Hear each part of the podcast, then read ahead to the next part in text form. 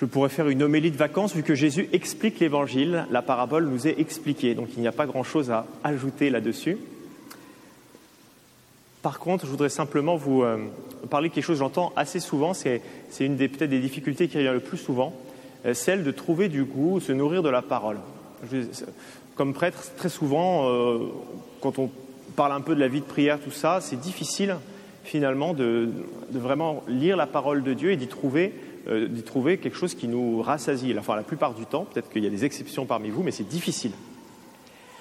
Et souvent, quand quelqu'un me dit ça, il y a un petit peu d'inquiétude ou de tristesse derrière, parce que Jésus nous a dit, il nous a dit, l'homme ne vit pas seulement de pain, mais de toute parole qui sort de la bouche de Dieu. Donc on se dit, mais zut, je devrais vivre de cette parole qui sort de la bouche de Dieu, et je sens bien que c'est compliqué, que c'est compliqué.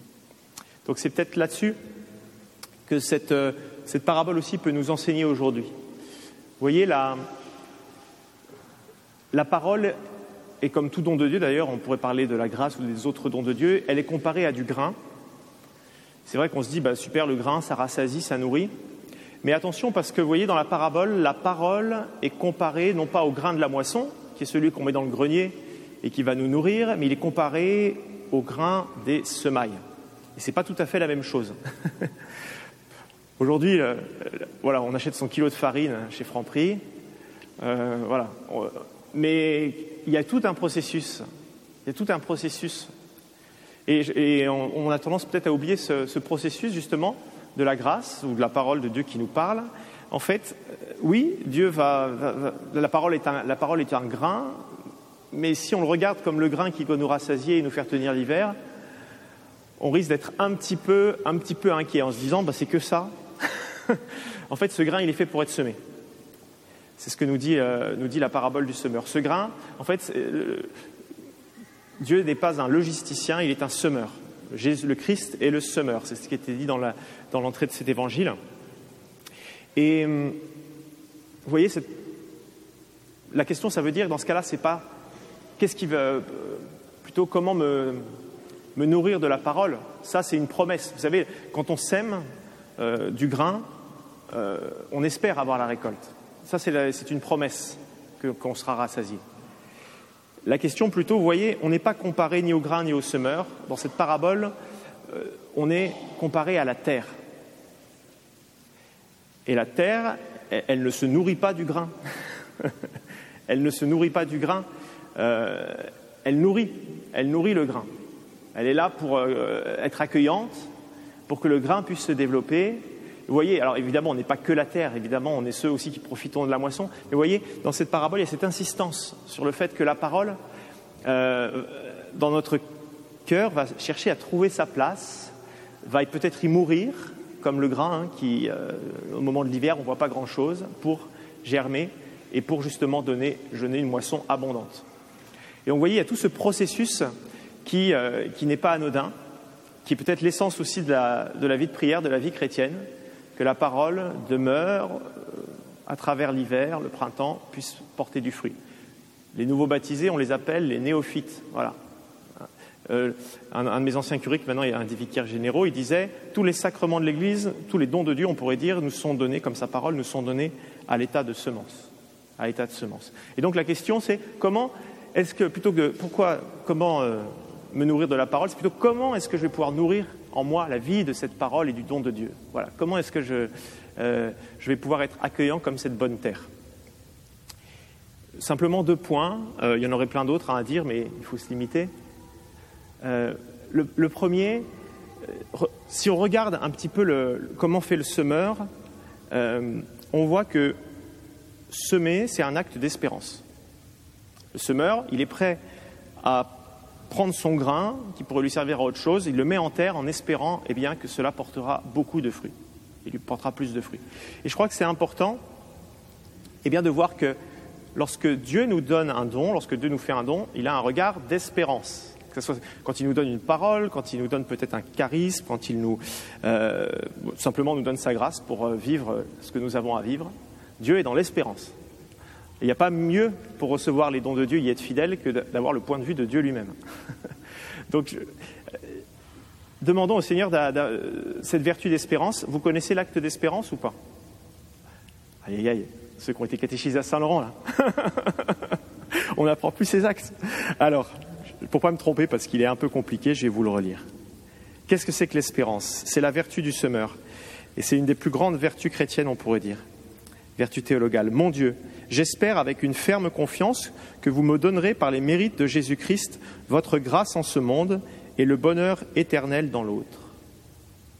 Votre grâce en ce monde, le grain qui est donné, la grâce, le don de Dieu qui est donné en ce monde. Et la moisson, le bonheur éternel dans l'autre. Vous voyez, l'espérance, c'est vraiment ce qui nous permet. Euh, c'est très concret. Hein, c'est pas, en, train de, c'est pas quelque chose juste qui va nous placer dans, le monde de l'au-delà. En fait, il nous dit qu'en étant fidèle à ce don qui nous est fait aujourd'hui, ce petit don de la grâce, qui, est à l'état d'une semence, qui n'est pas grand-chose, qui va tomber en terre peut-être pour y mourir et reprendre vie, eh bien, c'est ça qui va, qui va donner une moisson abondante. L'espérance, hein, euh, c'est vraiment, vraiment, vraiment concret. C'est la vertu de la fidélité au quotidien dans les petites choses. C'est ça, hein, ceux qui se désespèrent, c'est celui qui arrête. c'est pas celui qui avait plus, moins de force que les autres au début, c'est celui qui à un moment dit ça suffit, j'en ai marre. On m'y reprendra plus. Vous voyez? Et donc, euh, cette parabole hein, nous, enseigne, nous enseigne vraiment euh, l'importance de cette vertu d'espérance. Fidélité dans les petites choses. Ça, on le voit euh, dans l'Évangile, quand Dieu donne quelque chose, c'est toujours pour multiplier. L'espérance, ce ne sera pas juste euh, Dieu a donné, euh, a donné tant, je vais ajouter tant. Non, non, c'est ce que Dieu a donné qui peut-être paraît être pas grand-chose. Eh bien, si j'y suis fidèle à cette petite chose, alors ça va être multiplié. Vous prenez les pains, vous prenez les talents dans la parabole des talents, vous prenez ici le grain qui est semé, 30, 60, 100 pour un. En fait, c'est que peu importe la, la taille la grandeur de la chose à laquelle le Seigneur nous demande d'être fidèle, que ce soit notre devoir d'État, que ce soit peut-être... Euh, je, peux vous raconter une petite fidélité qui m'a beaucoup, beaucoup édifié. J'étais au frat à Lourdes avec les lycéens, et une lycéenne, à la fin du frat, a dit J'ai compris. J'ai compris que, euh, euh, que le Seigneur me demandait, par le sourire, d'accueillir les gens. De vraiment cultiver le sourire. Vous savez, quand, quelqu'un qui est adolescent vous dit qu'il va cultiver cette qualité, c'est pas, c'est, à la fois une petite chose et en même temps, en fait, elle a compris qu'il y avait un vrai, un, immense enjeu spirituel parce qu'en fait, le Christ, celui qui m'accueille, eh bien, c'est celui qui accueille en mon nom, c'est moi qui l'accueille. Vous voyez, elle, avait compris qu'une petite chose, euh, elle n'avait pas compris, elle n'avait pas reçu la, la multitude des dons spirituels, elle n'avait pas reçu la multitude des vocations, mais elle avait reçu un petit appel, une petite fidélité. Voilà. Quand vous voyez ça, vous dites, bah, c'est merci Seigneur. Vous voyez, la, fidélité dans les petites choses, la vertu d'espérance. Alors peut-être que. Voilà, ça c'est le, premier point. Adopter ce point de vue du semeur, qui est celui de l'espérance, et donc qui nous donne cette fidélité, cette patience dans les petites choses. Le deuxième, Jésus insiste énormément dessus, et euh, peut-être qu'on le dévalorise un peu aujourd'hui, c'est la compréhension. Vous savez, on n'aime pas trop être intellectuel parce que peut-être qu'on a eu ce travers-là, beaucoup, beaucoup intellectualisé et rationalisé dans notre société, euh, dans notre euh, culture occidentale. Et du coup, on se dit, bah oui, l'important, c'est que la parole, finalement, elle me, chatouille un petit peu, là, comme ça, là. Vous voyez Et j'y trouverai euh, quelque chose. Ça, Jésus nous dit, en fait, c'est la parole qui ne descend pas, qui va rester en surface et qui ne va pas pouvoir pousser. Trois fois, il dit comprendre pour que la parole pousse. Trois fois. Vous, irez voir. Le mot compréhension revient très souvent.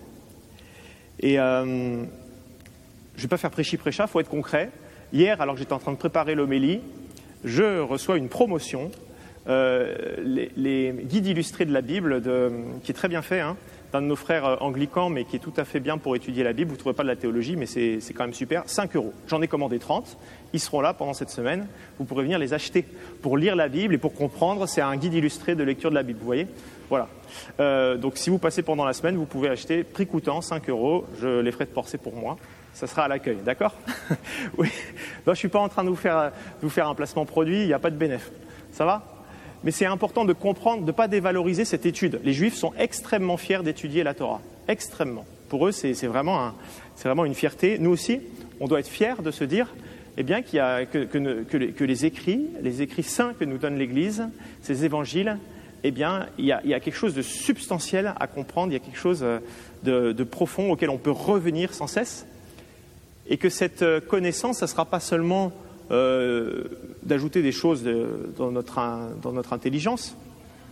J'ai eu en, Petite anecdote, quand je, quand, je, faisais mes études, euh, donc euh, plutôt euh, maths, ingénierie, on devait, comme excuse, pas comme excuse, mais s'ouvrir un peu au reste et prendre un cours pour un crédit d'une discipline, on va dire, plus littéraire, plus tout ça. Et j'ai pris un cours de théologie. C'était en Suisse, donc il y avait des cours de théologie. J'arrive le premier jour, le gars nous dit Bon, vous inquiétez pas, il n'y a pas besoin d'avoir la foi pour faire de la théologie. Moi, je ne l'ai pas. Et ça, j'étais.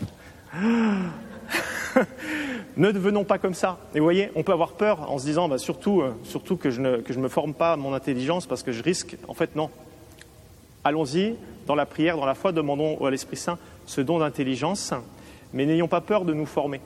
Voilà.